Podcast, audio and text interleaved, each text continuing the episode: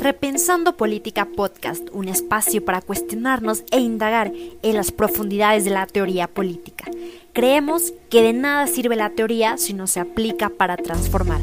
Por ello, hemos decidido crear este espacio para repensar la política y su potencial para impactar en la realidad.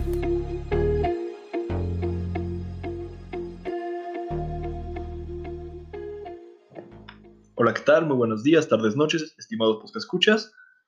Eh, otra vez soy yo, su compañero Derek, amigo, pana, como me quieran decir.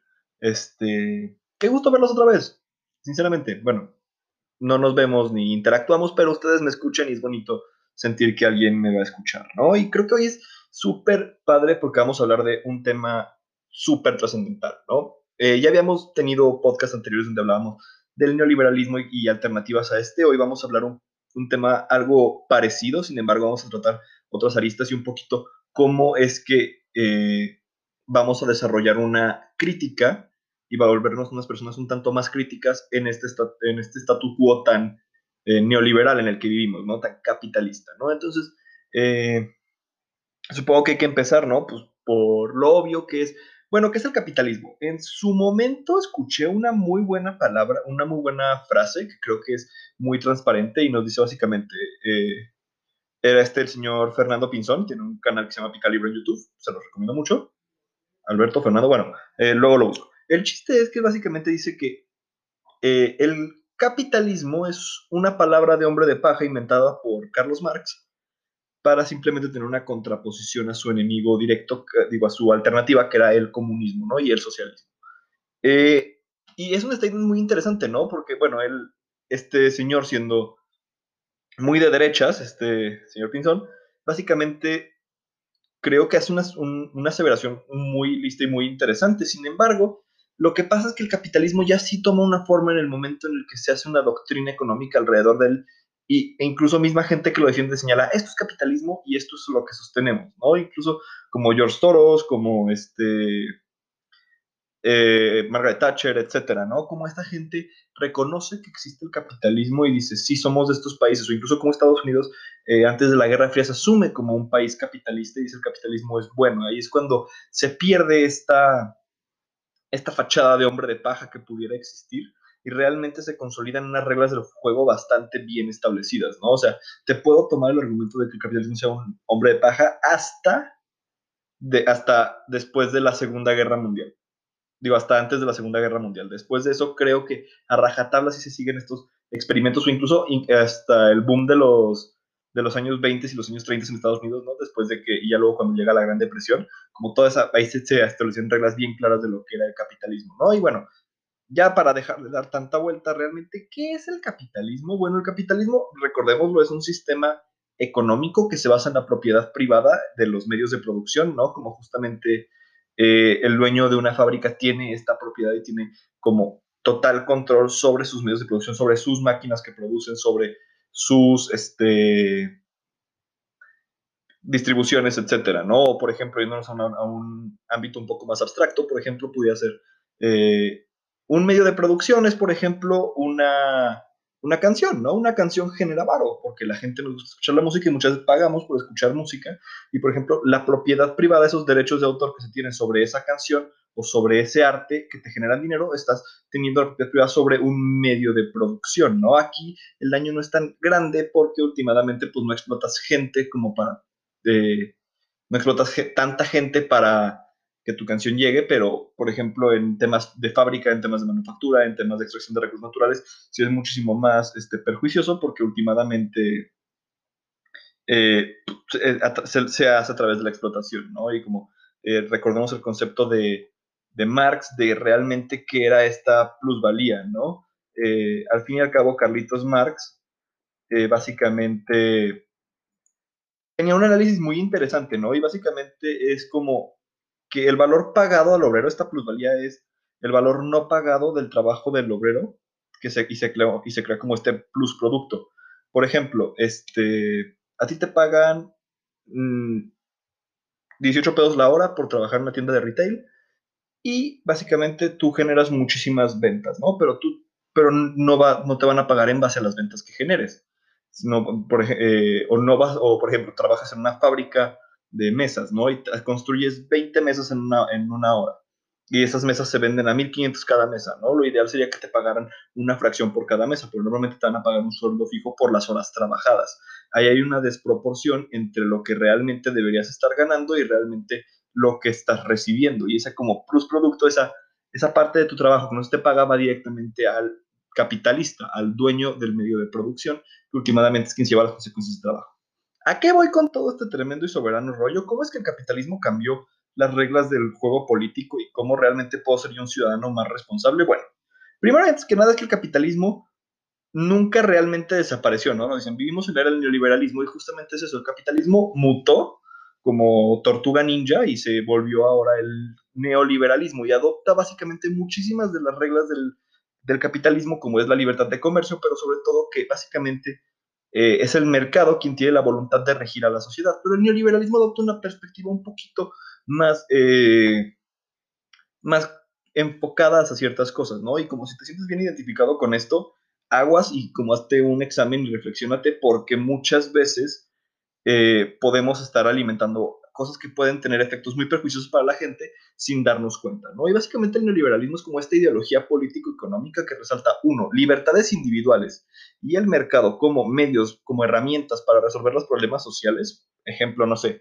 quieres arreglar el sistema de salud, quieres arreglar eh, los tacos o cualquier servicio de paquetería de Amazon, tú deja que el mercado se encargue y el mercado lo va a resolver y tú a través de ejercer tus libertades individuales y de quejarte y de salir a desgarrarte las vestiduras porque tus tacos no tienen suficiente salsa o porque en tu oficina, digo, en tu hospital te hicieron hacer pipí en una basinica, tú quéjate y el mercado se encargará y se va a resolver el problema, ¿no? Y como justamente incluso este, este filósofo Henry, Henry nos plantea, ¿no? Básicamente como las reglas del neoliberalismo son tres. Número uno, el consumo es la obligación más importante del ciudadano. O sea, un ciudadano bueno es el ciudadano que consume y es el ciudadano que tiene el poder adquisitivo para consumir. En todo caso, si no, se lo debemos como, o sea, esto el capitalismo no lo dice, no lo dice directamente, pero sí nos lo implica tácitamente, ¿no? Como nos resalta estos modelos de heroísmo y estos modelos de, ah, de villanía, ¿no? Como justamente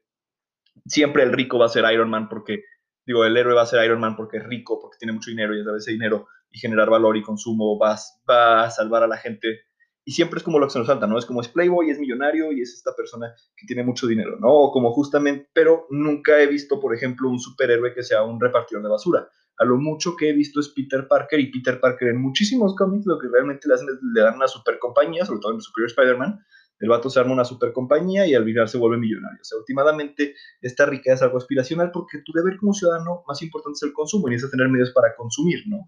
¿Cómo es que ahorita, por ejemplo, en esta ciudad veamos eh, miles de vatos que nada más se dedican a diseñar pósters chidos para publicidad o simplemente porque lograron hacer muchas ventas o porque lograron especular cómo se iba a mover el mercado. sanitariamente estos vatos hicieron adivinanzas de cómo se iba a mover el mercado con base en sí estadísticas y ponerle poquita atención, pero sin realmente hacer un trabajo que genere beneficio a la sociedad.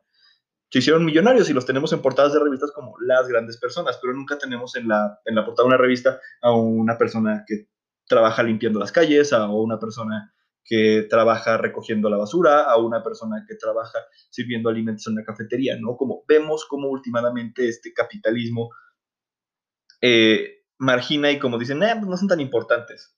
Y ahí los dejan, ¿no? Por ejemplo, la segunda regla del neoliberalismo nos dice que las libertades individuales van a preponderar a las libertades públicas. Esto es, mi derecho a quejarme como yo persona porque, no sé, me molesta a mí que a mí me molesta que, por ejemplo, la salsa, le pongan salsa verde a los tacos, va a preponderar dentro del neoliberalismo a una libertad pública, que es la libertad de la gente de ponerle salsa verde salsa roja a sus tacos, ¿no? Como si yo, yo simplemente puedo quejarme y gritar al vacío y decir como, está mal, son unos estúpidos por ponerle salsa verde a sus tacos, cuando pues, la raza puede decidir si ponerle salsa verde o salsa roja a sus tacos. Sé que el ejemplo puede sonar como un poquito reduccionista, pero eh, básicamente esto se puede prestar a tocar temas un poquito sensibles sobre la corrección política y creo que todavía no me corresponde tanto hablarlo, pero sí creo que valdría mucho la pena que fuéramos como un poquito más críticos sobre esto, ¿no? O sea, cómo es que al final una libertad individual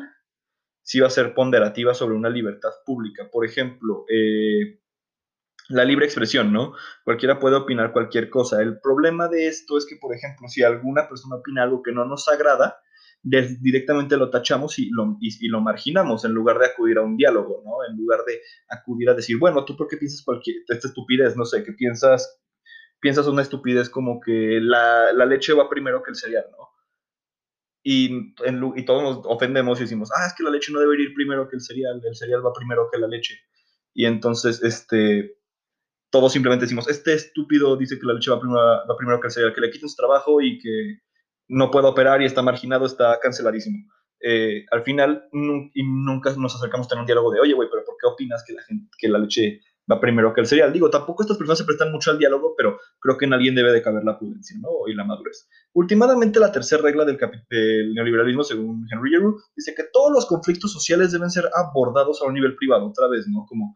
Eh, los desfiles del orgullo gay patrocinados por Scotiabank o los verdaderos estándares de belleza patrocinados por Dove. O sea, últimamente lo que ocurre es que estos niveles privados van a usar esta diversidad y este multiculturalismo y toda esta gama de luchas sociales solamente deben ser abordadas, estas luchas sociales, o sea, como nada más tienes derecho a quejarte, si le sirve al mercado, si puede abordarse desde un nivel privado para generar capital, ¿no? Y como justamente lo vemos en el fenómeno gringo de la gentrificación, ¿no? De cómo agarran varios barrios súper marginados, barrios súper tirados a la chingada y básicamente los remodelan, le, les ponen fachadas bonitas y hacen lugares de tapas, pero la gente sigue viviendo la gente sigue viviendo en condiciones de pobreza dentro de esos barrios o incluso simplemente a la gente que es vagabunda, que es homeless, la quitan de la calle y a punta de mangrazo a presión y dicen como este es el nuevo barrio gentrificado, vete a ser pobre a otra parte, ¿no?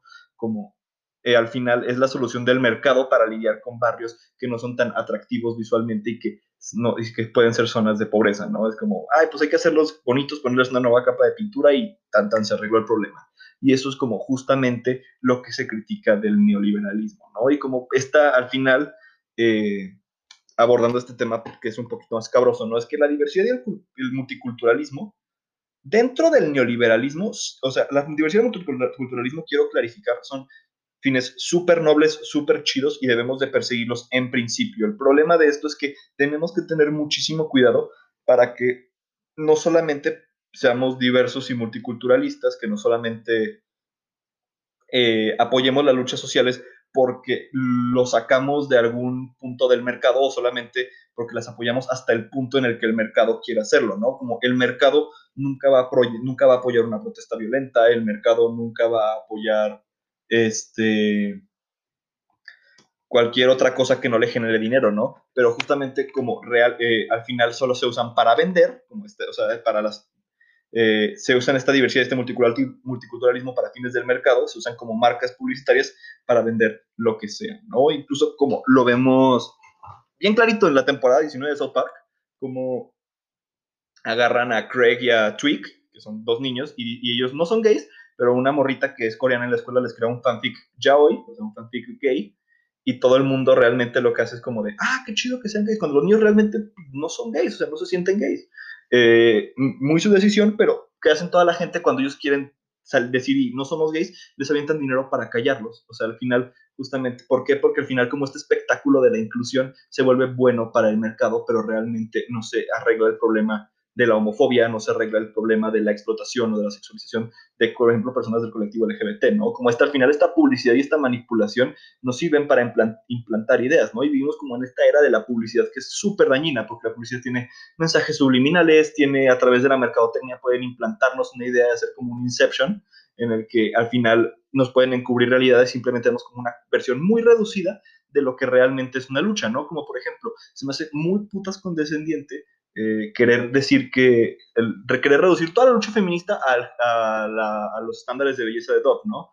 Porque pues al final, dentro de, o sea, dentro de la lógica neoliberalista, pues al final, ¿quién necesita una verdadera revolución cuando hay un hashtag que suena chido de por medio? Al final, esto, estas, estas marcas y estas luchas se vuelven, se vuelven fines para el mercado. Y no es que la lucha sea mala en sí misma o que la debamos evitar. La lucha es necesaria y la revolución es súper necesaria, pero hay que estar atentos porque el neoliberalismo es muy bueno en un proceso que se llama cooptación. La cooptación es básicamente agarrar algo que estaba fuera del sistema, asimilarlo, agarrar las partes que sirven para el mercado y así absorbemos, se absorben identidades y, identidades y la diversidad y se vuelven productos marketeables, se vuelven súper vendibles, ¿no? Y como al final terminamos aventando dinero y diciendo que estamos haciendo el cambio, ¿no? O sea, wow, eh, no sé, mm, ahora yo uso crema Dove porque son los verdaderos nuevos estándares de belleza y al usar crema Dove creo algo, creo una sociedad mucho mejor. O uso Gillette, que Gillette es una marca que ahora desaprueba el machismo y si compro Gillette voy a arreglar el machismo de la sociedad, ¿no? Y como hay gente que se cree ese tipo de cosas y cree que aventando dinero y como participando en estas culturas de consumo está haciendo el cambio, pero realmente no está retroalimentando un sistema que es explotador, que es súper misógino, que puede ser súper vulnerable contra el colectivo LGBT, antidiverso, por ejemplo, en Estados Unidos es muy raro que en la junta directiva de Gillette haya gente de color o en puestos altos ejecutivos dentro de Gillette haya gente de color o incluso eh, mujeres. ¿Por qué? Porque al final pues, sigue predominando esta cultura blanca dentro de la compañía. Simplemente lo que hicieron fue sacar un comercial muy bonito y decir, ah, pues el machismo está mal. Y todo el mundo dijo, oh, Gillette, qué, qué compañía tan consciente eres. Pero realmente no se arregló el problema y simplemente nos dieron como esa mera satisfacción sin realmente lograr un cambio. Es ahí donde llegamos a este punto coyuntural del podcast en el que, bueno, ¿cómo me vuelvo un ciudadano más responsable dentro del capitalismo? Sé crítico. ¿Y cómo nos volvemos críticos? Eh, la fórmula patentada de Eric Lozano para ser crítico eh, básicamente establece lo siguiente. Sí, ya sé, soy un amor. Pero bueno, la neta, para ser críticos, banda, hay que estar bien al tiro. O sea, lo primero es ser analítico. es literalmente como el meme, ¿no? Observo, analizo, actúo. Entonces tienes que estar como viendo todas las perspectivas de la realidad, incluso las que no son tan agradables para ti. Después de eso, analizarlas, ver qué ocurre, por qué ocurren las cosas y después de ahí poder sacar una opinión, poder ver qué se puede mejorar y qué no se puede mejorar. Pero no solamente tienes que ser crítico con las cosas que están fuera de ti. La verdadera, como el verdadero sentido de todo esto es ser autocrítico. Es hacerte la pregunta constantemente, bueno, ¿en qué la estoy cagando? Y hacerte un examen de conciencia, aunque pueda sonar como muy de papá eso, pero simplemente como mirar un poco hacia adentro de ti y decir como, ok, puedo mejorar esto, creo que no me porté tan bien aquí, creo que esto al final lo que hice no es bueno y esa autocrítica nos ayuda como a mejorar como personas y a través de varios cambios individuales se puede lograr un cambio colectivo, ¿no? Y como justamente eso es, lo importante. Porque, ¿qué es lo que ocurre? Por ejemplo, ¿qué nos dice mi gordito favorito, Shishek?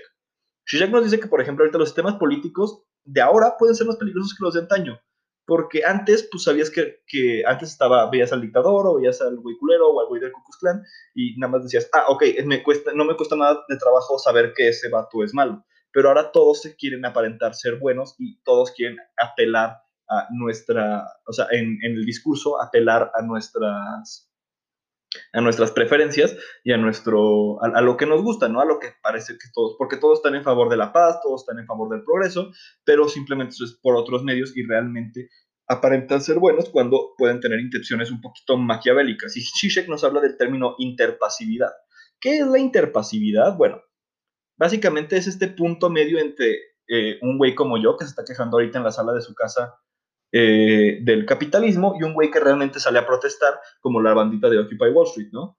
Es ese punto medio entre ambos dos, que básicamente es, tiene, un, tiene interacciones buenas con, en contra del sistema, pero al mismo tiempo tiene, tiene un actuar pasivo. ¿Y por qué es este actuar pasivo? Bueno, porque sigue siendo teóricamente revolución dentro de los confines del mercado, o sea, revolución como de chocolate, como de mentiritas. Al final realmente no se logra el cambio y nada más tenemos como esta satisfacción. Una interpasividad es literalmente lo que les acabo de decir, ¿no? Como, ah, eh, Pizza Hut es una marca que apoya a la gente morenita, ¿no? A la gente morena como yo en México.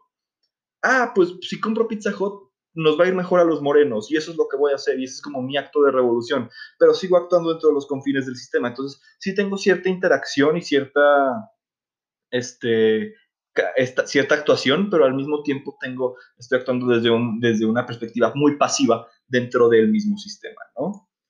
Y así es, mis estimados pues que escuchas. Creo que me alargué un poquito en este podcast. Creo que eh, está bueno que lo repitamos después y podamos como seguir reflexionando un poquito. El próximo episodio que se viene mío es de religión. Entonces vamos a hablar de Diosito. Vamos a hablar pues yo creo que de Yahvé, pero creo que también hay que hablar como de la religión en, la política y cómo al final eh, también puede, más bien, este, puede tener muchas injerencias, pero la pregunta que yo les dejo para que se lleven a casita son dos. Una, ¿es el neoliberalismo el sistema en el que quiero vivir o el sistema que me está beneficiando o es un sistema que me está marginando? ¿No? Porque así como en el neoliberalismo, sí tenemos a la gente exitosa como Jeff Bezos que salió de la pobreza y wow, es el self-made. El neoliberalismo también genera las condiciones para que, por ejemplo, un chorro de gente se suba hoy a la bestia, a este tren que cruza todo México, la bestia, para irse a Estados Unidos y mueran en el camino, o, esta escasez de varo y esta desigualdad está generando que al final este, muchas mujeres se tengan que meter a temas de prostitución y al final terminen en círculos de trata y al final terminen trastornadas que terminen suicidándose, o sea, como este es un sistema bueno o es un sistema necrótico, es un sistema que indirectamente está generando las condiciones para que la gente muera, para que la gente se mate de las formas más horribles, ¿no? Esa es como la pregunta que se las dejo para reposar en la almohada. Y la otra es, ¿creen que la religión debería tener una incidencia política? ¿Por qué la respuesta es no? Explíquenlo en el párrafo de abajo. No, ya neta, pues muchísimas gracias, fue un, un gustazo estar aquí con ustedes. Estuvo súper chido. Este, las referencias las encuentran en la descripción por si quieren leer un poquito. Y pues nada, eh, buenos días, tardes, noches, de donde me escuchen. Y que se la pasen muy bonito. Bye bye.